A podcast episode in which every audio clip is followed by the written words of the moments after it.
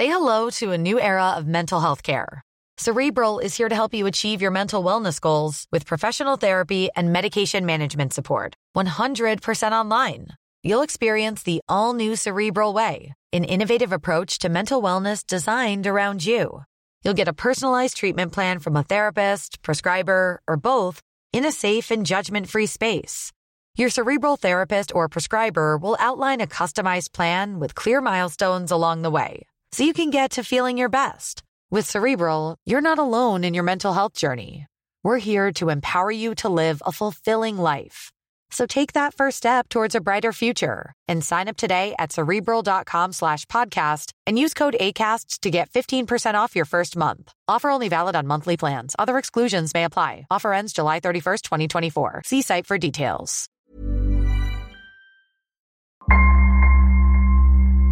Bonjour, je suis Claudia Prolongeau et vous écoutez Crime Story, le podcast fait divers du Parisien.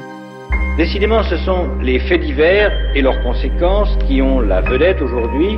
Des restes humains ont été retrouvés sur la propriété. Le préfet de la région Corse a été assassiné de plusieurs balles dans la tête. Ce Un soir. couple et ses quatre enfants ont donc disparu. L'enquête s'oriente aujourd'hui vers un geste criminel.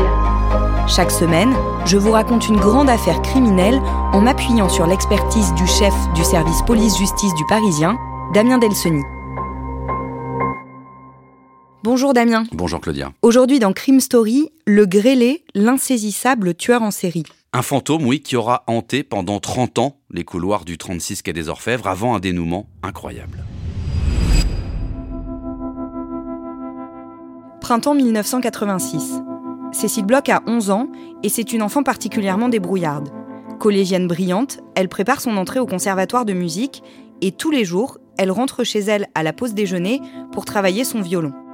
Ses parents, Suzanne et Jean-Pierre Bloch, l'élèvent avec Luc, le fils que Suzanne a eu d'une première union et qui a 13 ans de plus que sa petite sœur. Cécile est le seul enfant qu'ils ont eu ensemble. Un enfant de l'amour, disent leurs amis. Elle a le visage allongé, des yeux foncés, rieurs, des cheveux châtains. Sur une photo prise en plein été, on la voit enlacer un chien dans une petite robe à rayures bleues et blanches. En semaine, elle est toujours la dernière à quitter l'appartement familial de la cité Fontainebleau, au numéro 116 de la rue Petit, dans le 19e arrondissement de Paris, près de la porte de Pantin, et non loin du parc des Buttes-Chaumont. Ses parents, tous les deux inspecteurs de la sécurité sociale, et son frère, chercheur en biologie moléculaire à l'université de Jussieu, commencent leur journée plus tôt. Alors Cécile prend son petit déjeuner toute seule, puis se rend à pied au collège Georges Rouault vers 8h45. Le lundi 5 mai, comme d'habitude, elle ferme la porte de l'appartement du troisième étage et prend l'ascenseur. Vers midi, sa mère appelle chez eux, comme d'habitude, pour vérifier que tout va bien. Mais le téléphone sonne dans le vide.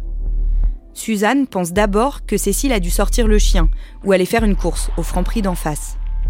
Elle attend 10 minutes, puis rappelle. Toujours pas de réponse. La mère de Cécile compose alors le numéro du collège de sa fille. On lui répond que Cécile ne s'est pas présentée à son cours de PS. Quelque chose cloche. Suzanne et Jean-Pierre rentrent chez eux précipitamment. Ils constatent que le cartable de leur fille n'est plus là, signe qu'elle est a priori bien partie à l'école. Alors ils font le trajet jusqu'au collège à pied, dans un sens, puis dans l'autre. Ils interrogent les commerçants qu'ils croisent. Personne n'a vu leur fille. Ils appellent la police. En attendant son arrivée, les parents fouillent les garages de la résidence et mobilisent le gardien qui, à son tour, se met à chercher Cécile. C'est lui qui descend le premier au troisième sous-sol. Et c'est lui qui découvre le cadavre de la fillette, dans un petit réduit, sans électricité, derrière une porte sans issue, peinte en rouge. La petite fille est partiellement cachée sous un vieux morceau de moquette, au milieu d'un amas de cartons entassés. Seule sa main dépasse, pointée vers le haut. Sous son corps, il y a son cartable et ses chaussures. Son pantalon a été retiré et posé sur le bout de moquette qui a servi à la recouvrir. La brigade criminelle saisie de l'enquête arrive sur place. Sur le cou de la jeune victime, les enquêteurs relèvent deux traces de strangulation d'un centimètre, ainsi qu'une plaie à l'arme blanche au niveau de la poitrine, juste sous le cœur. Mais sur la scène, on ne trouve pas de couteau. En revanche, plusieurs cordelettes et lacets sont saisis. ils ont pu servir à étrangler la fillette. L'affaire est relayée dans la presse, comme on peut l'entendre dans ce reportage diffusé le lendemain sur RTL. Éric Gendry, vous avez passé une bonne partie de la soirée dans ce groupe d'immeubles. On vous suit, pas à pas. Oui, tout se passe comme si un quelconque couvre-feu avait été instauré. La collectivité est en deuil. Il pleut cette nuit rue Petit, mais d'habitude, quand il pleut, faire du vélo sur le trottoir est encore plus drôle, ça glisse. Mais hier soir, personne. Seuls les besoins de leurs chiens ont tiré vers la rue quelques intrépides. Une immense tristesse s'est emparée de la cité Fontainebleau, une tristesse mêlée d'inquiétude. Toute la journée, on est resté à l'écoute de l'évolution de l'enquête. Et dans le doute, ce soir, on préfère s'abstenir, on reste chez soi, sauf bien entendu si on a rendez-vous avec des gars.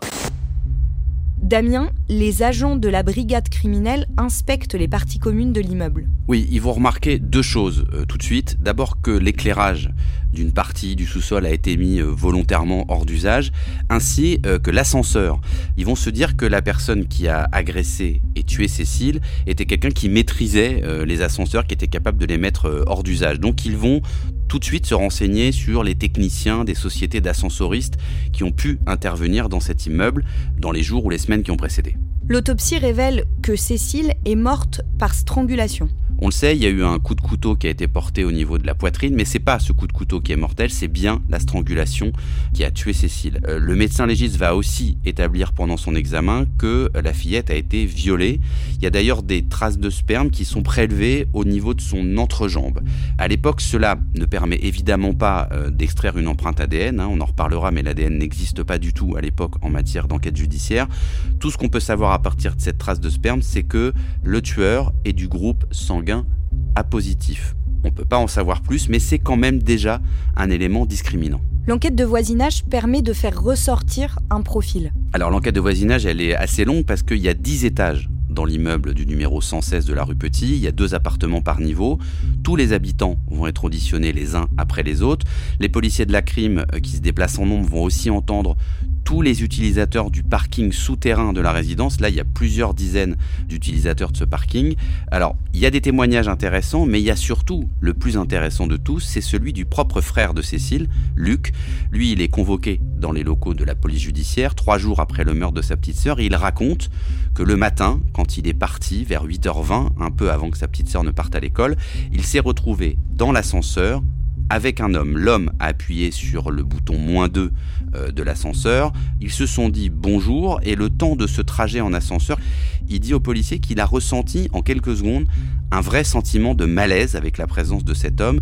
Il l'a trouvé gênant et surtout que quand il a quitté l'ascenseur, Luc, cet homme qu'il connaît pas, lui a lancé J'espère que vous passerez une bonne journée. Il décrit un homme entre 25 et 30 ans, les cheveux châtains courts, avec une mèche sur le front. Ouais, il fait une description assez précise. Hein. Il dit cet homme, il fait environ 1m85, il est de corpulence plutôt athlétique, il porte un jean, une veste, des vieilles baskets Adidas à rayures foncées, il est assez précis sur ce point.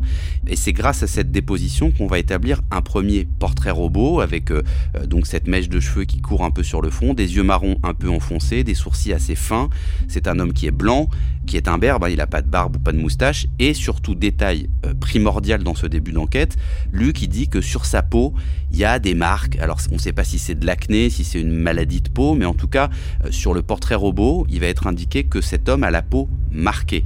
Et c'est comme ça que euh, la presse va lui donner ensuite le surnom du grêlé en raison de ses traces sur ses joues ce portrait, il va être immédiatement diffusé à la fois évidemment dans les commissariats de Paris, dans les gendarmeries autour, mais aussi dans les médias. Dans l'immédiat, ça ne donne rien. Non, alors pas plus avant que maintenant, il y a peu d'enquêtes hein, qui sont résolues simplement grâce à un portrait robot. Tout le scénario que décrit un peu le, frère de Cécile par rapport à cet homme mystérieux dans l'ascenseur, il va laisser penser aux enquêteurs de la crime que le tueur n'agit pas pour la première fois quand il tue Cécile Rue Petit. Donc, ils vont euh, en quelque sorte décider d'éplucher un peu leurs archives à la recherche de faits ou de crimes similaires, et ça va donner des résultats. Un enquêteur est chargé de descendre au sous-sol du 36 pour reprendre, une à une, toutes les dépositions papier collectées dans des dossiers. L'objectif est de retrouver des affaires dont les victimes sont des petites filles et dans lesquelles l'agresseur aurait agi de la même manière que le grêlé. Et justement, après plusieurs heures de lecture, il tombe sur une affaire de viol et de tentative d'homicide sur une petite fille de 8 ans, dans le 13e arrondissement de Paris, un mois seulement avant le meurtre de Cécile Bloch. Sarah et ses parents sont convoqués au 36 quai des Orfèvres. La petite fille raconte que le lundi 7 avril 1986, elle appelle l'ascenseur de son immeuble en sortant de chez elle, 5 places de la Vénétie, pour se rendre à l'école. Il est précisément 8h15. Quand l'ascenseur arrive à son étage, Sarah monte dedans et voit qu'il y a déjà un homme à l'intérieur. Elle le décrit comme très grand et habillé en jean et blouson de cuir. L'ascenseur ne marque pas l'arrêt au rez-de-chaussée et continue de descendre. Au quatrième sous-sol, la porte s'ouvre enfin et Sarah est projetée à l'extérieur par l'homme qui la pousse dans le dos et la fait tomber sur un matelas au sol. Il la frappe. Sarah hurle, mais on ne l'entend pas. L'homme la ligote, l'étrangle, et elle s'évanouit. Quand elle se réveille, elle est seule. Le médecin qui l'examine établit le viol. Les traces de sperme prélevées sur la scène de crime et sur le corps de la fillette permettent de connaître le groupe sanguin du violeur. A positif. C'est le même que celui du grêlé. L'inspecteur qui reçoit Sarah est convaincu que la petite fille a eu affaire au même criminel que Cécile Bloch. Quand elle tente de décrire le visage de l'homme de l'ascenseur, Sarah déclare spontanément que sa peau n'est pas lisse. Pour l'inspecteur, c'est une indication de plus qu'il est sur la bonne voie. Quelques jours après le meurtre de Cécile Bloch, la brigade des mineurs de la police judiciaire signale à la brigade criminelle une autre agression.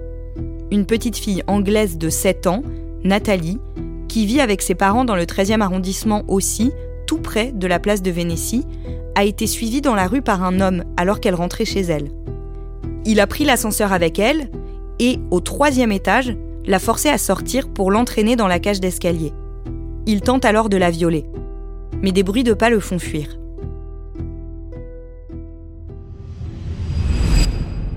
Damien, les enquêteurs commencent à interroger un certain nombre d'hommes. Oui, alors c'est un peu la technique du filet dérivant. Ils vont dresser une liste de suspects potentiels, alors basée sur plusieurs critères.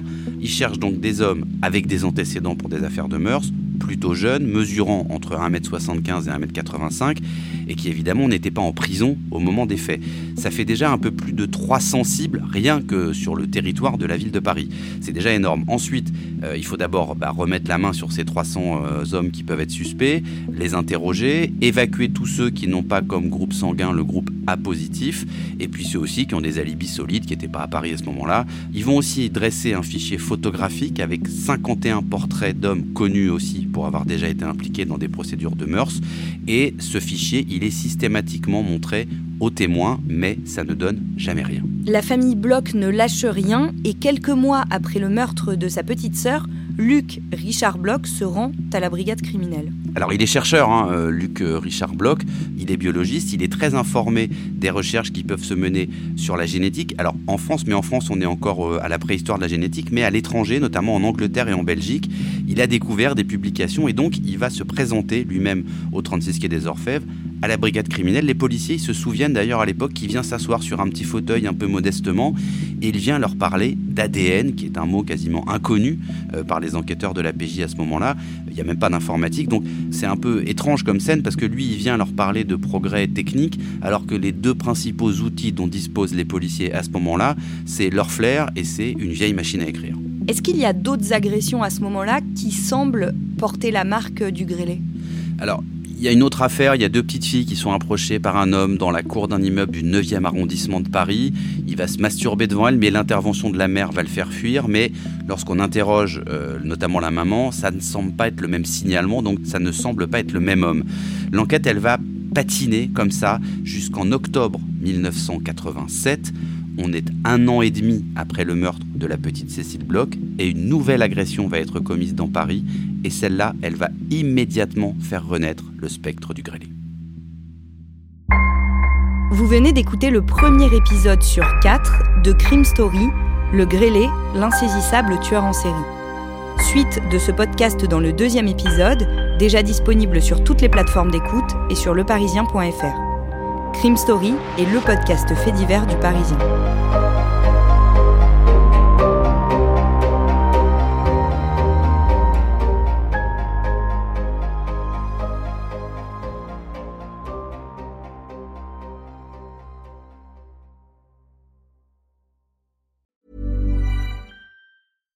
Every year, one thing is always predictable postage costs go up. Stamps.com gives you crazy discounts of up to 89% off USPS and UPS services, so your business will barely notice the change. Stamps.com has been indispensable for over 1 million businesses just like yours. It's like your own personal post office. No lines, no traffic, no waiting. Sign up with promo code PROGRAM for a four week trial plus free postage and a free digital scale. No long term commitments or contracts. That's Stamps.com code PROGRAM.